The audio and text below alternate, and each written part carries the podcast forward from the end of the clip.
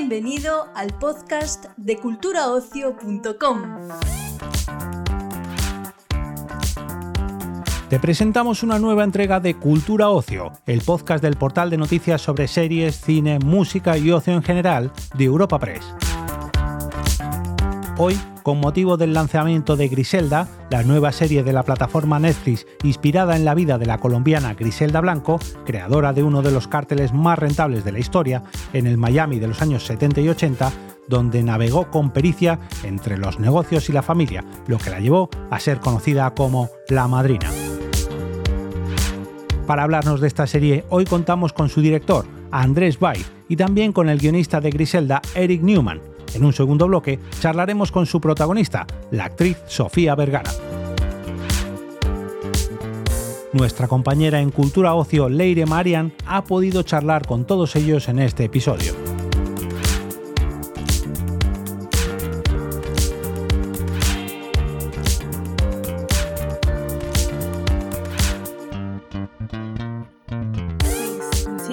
En primer lugar, ah, ya que Griselda se basa en una persona real, ¿Cómo fue el proceso de documentación? Um, Obviamente no, es una persona real. Tampoco se sabe mucho de ella y ella lo mantuvo así, ¿no? Es, eh, bueno, yo creo que los um, criminales tratan de estar siempre escondidos, ¿no? Habíamos leído sobre ella y nosotros hicimos narcos juntos, así que gran parte de nuestra investigación de Griselda pues aparecían historias. También teníamos a June Hawkins, que es una detective de policía en Miami que persigue a Griselda y pues eh, construimos una historia que es ficción, pero está basada en hechos reales que nos permite una cierta libertad. Justo en cuanto a eso, ¿cuánto hay de realidad y cuánto de ficción en esta serie? Yo diría la mitad ficción. Obviamente nunca sabremos lo que pensaba una persona o lo que podía haber dicho, pero sabemos lo que hicieron. Y prácticamente todos los eventos que vemos, ¿no? los asesinatos, los homicidios, los, eh, todo el tráfico de drogas, toda la red, que creo eso es real. Muy bien. En este tipo de producciones centradas pues, en el mundo del narcotráfico, de las mafias, se corre el riesgo de romantizar o ensalzar a los criminales. ¿Era algo que queríais evitar con Griselda o no censurabais al respecto? Siempre es importante humanizar los personajes complejos. Los antihéroes son increíblemente interesantes por eso. Y sí hay un intento por humanizarlos, pero no por glamorizar el, mundo. Eh, Orson Welles dijo una frase y es, muy importante y es el final feliz de una película depende de dónde la terminas. Y en este caso hay que ver el arco completo de Griselda Blanco y a dónde termina luego de ver esta serie, miniserie de seis episodios, para entender que al final es una tragedia y lo que hace pues no está recompensado al final. Y por otro lado tenemos el personaje de esta mujer policía en Miami que representa el lado de la ley eh, y que es la otra cara de la misma moneda.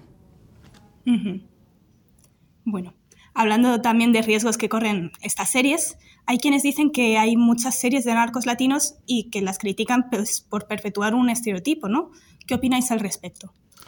Bueno, pero para empezar, estamos haciendo una serie eh, donde la mayoría de los actores y como Sofía Vergara y muchísimos otros, y yo como director que soy colombiano, pues lo primero que hay que ver es qué serie tan linda, qué serie tan buena está hecha por talento colombiano, talento latino. Entonces el talento que hay ahí, el talento artístico, ya de por sí habla de... Eh, para ese estereotipo, en, en cierta manera. Además, es importante resaltar que Griselda es mucho más, es una serie que va más allá del narcotráfico. Es una historia sobre empoderamiento femenino, es una historia sobre alcanzar de ciertas metas. Eh, Griselda era madre, era negociante, también criminal, pero la serie es mucho más allá que, que, una serie acerca de la, del, del, mundo de las drogas. I think um, the Yo creo que, bueno, pues esta serie resuenan entre el público y siguen siendo populares porque las drogas han sido muy presentes y parte de nuestras vidas desde siempre, ¿no? especialmente en los últimos 50 años y la relación entre Estados Unidos, que es el mercado más amplio para drogas en el mundo, ¿no? O sea, nada se le acerca al número dos. Está muy lejos, ¿no? Estados Unidos es eh, donde vas a vender la droga. Y Latinoamérica y la cocaína era el, donde es el único lugar donde crece y se cultiva. Tanto en Narcos como en Griselda tratamos de caracterizar la relación entre ambos países como parte del problema, ¿no? Y yo como estadounidense me doy cuenta que aquí el problema principal es la demanda de los estadounidenses por las drogas, no el, el suministro como tratamos de no la oferta, ¿no? Y mi sensación es que sigue siendo una historia digna de contar. y que sí, tengo la esperanza siempre de que esta corresponsabilidad, que siento que es más estadounidense que de, de, del sur de América del Sur, América que sigue siendo algo que me interesa. Luego, cambiando de tema, Sofía Vergara es un rostro eh, muy reconocible y además asociado para cientos de millones de personas pues, a su emblemático personaje de, de, Gloria, de Modern Family. ¿No teníais miedo de que parte del público siga viendo en ella a Gloria? ¿Es por eso la caracterización física a lo mejor tan extrema y un aspecto fundamental de la serie? Uno de los aspectos más lindos de esta serie justamente es el reto y el riesgo que tomó Sofía de salirse de su zona de confort, donde venía haciendo este personaje de Modern Family comedia, y enfrentarse por primera vez a un personaje tan complejo como el de Griselda, que es un personaje dramático.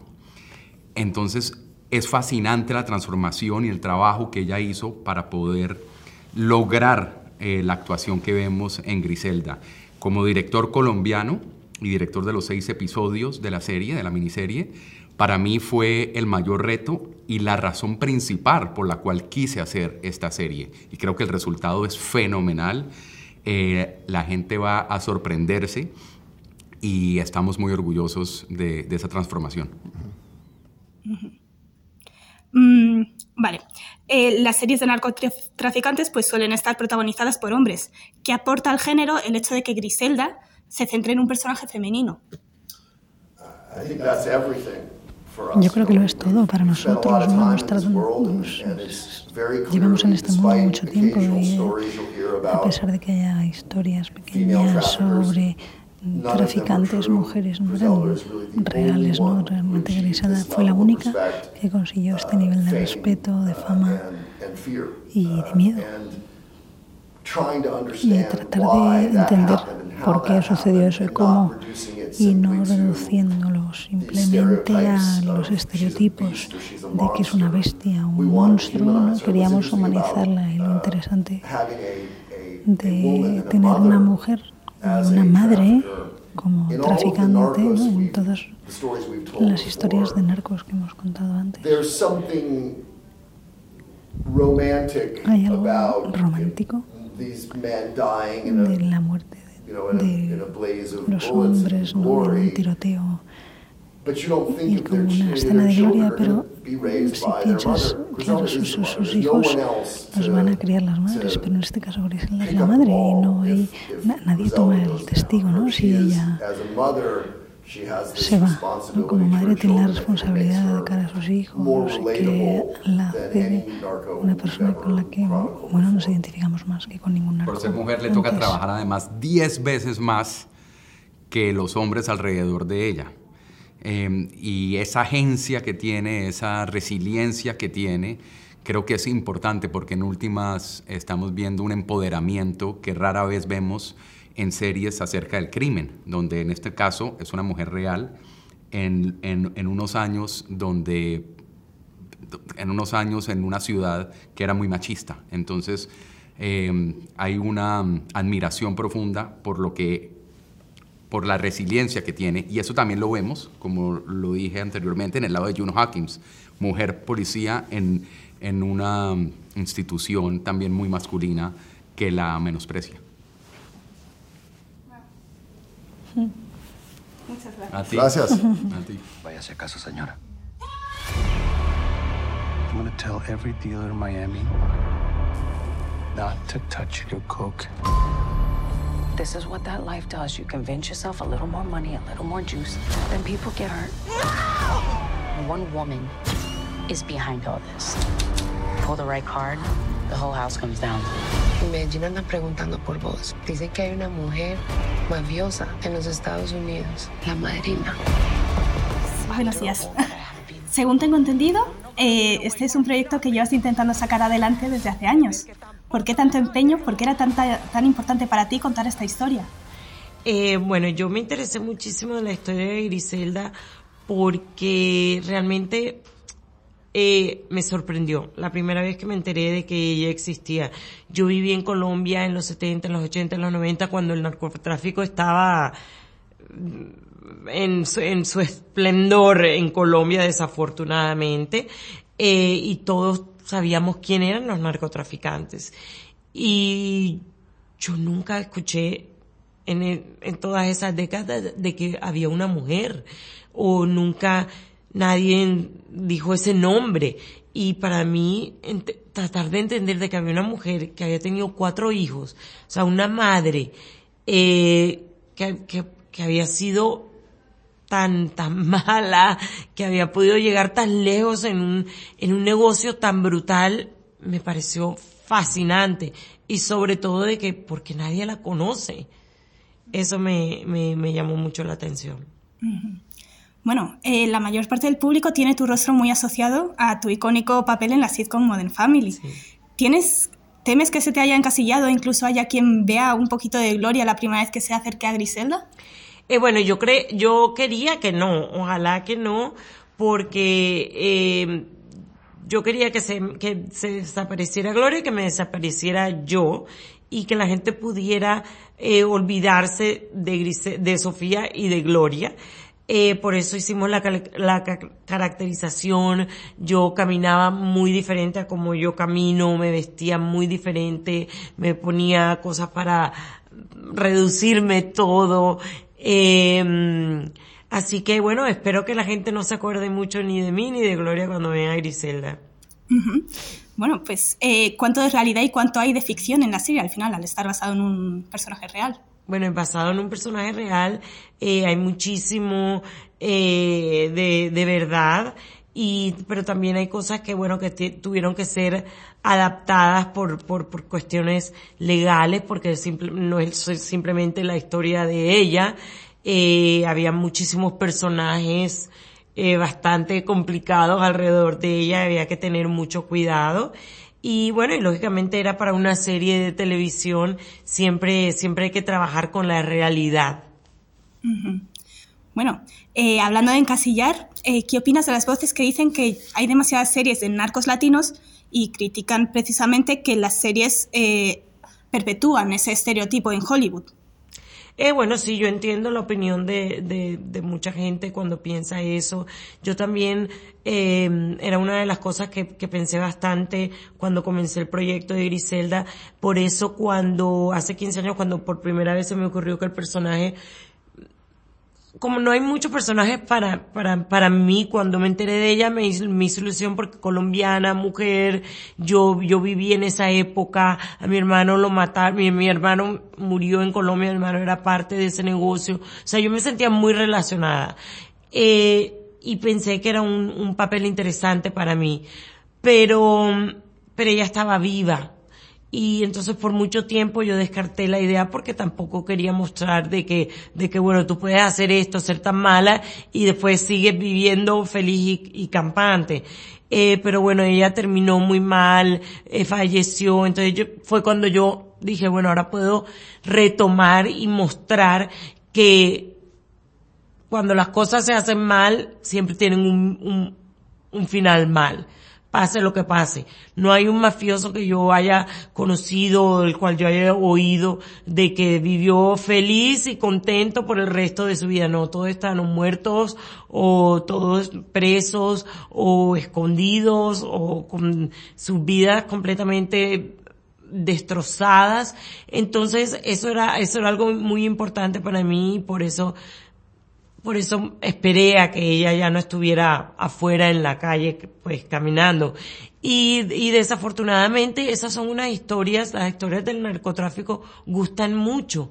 Los, los estudios muchas veces uno les presenta proyectos y me encantaría traerles un proyecto, por ejemplo, de, no sé, de los cafeteros de Colombia eh, de, de, una mujer eh, científica en Colombia, pero desafortunadamente eso no es lo que los estudios te están dando el dinero para producir. Entonces uno tiene que aprovechar y para mí era muy importante hacer un proyecto donde yo pudiera traer actores latinoamericanos, tenemos también un actor español, o sea, eh, y, y no hay muchos temas que interesen a los estudios que te los dejen hacer y para poder hacer una producción de ese nivel, desafortunadamente.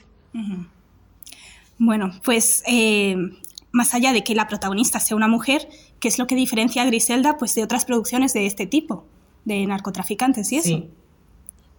Bueno, sí, eso fue, eso era lo interesante, porque yo creo que todo el mundo hemos visto la historia del, de los narcos, del, del narcotráfico, sabe uno cuánto lo hemos visto en español, en inglés, todos los países han tenido sus, sus series, pero yo nunca había visto algo como, como Griselda porque realmente no es sobre cómo es el narcotráfico ni el negocio, sino la vida de una mujer en un negocio, en un, eh, compitiendo a nivel de los hombres más, más brutales y una mujer que estaba criando al mismo tiempo a cuatro hijos.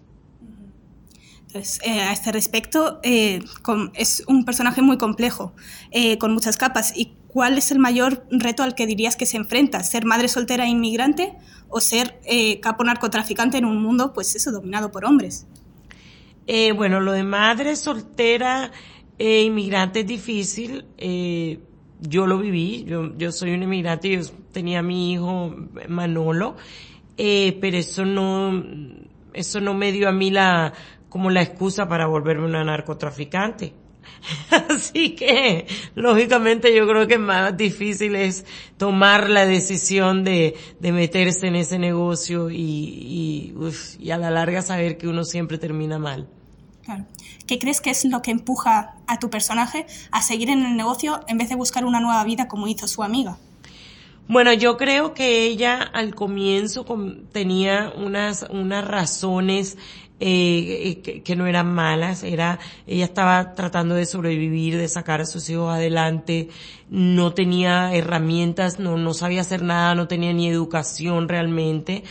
Eh, yo creo que ella comienza con buenas intenciones, pero después nos damos cuenta que su personalidad tenía demasiado ego, le gustaba mucho el dinero, le gustaba mucho el poder, tenía muchísimas inseguridades y yo creo que por eso quería ser hasta peor que todos los hombres con, con los que estaba compitiendo.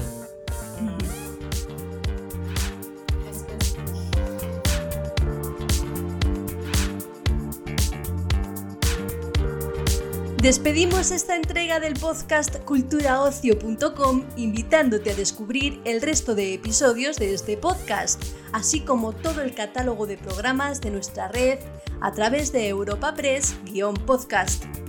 Recuerda, todos ellos están disponibles en las principales plataformas de podcasting.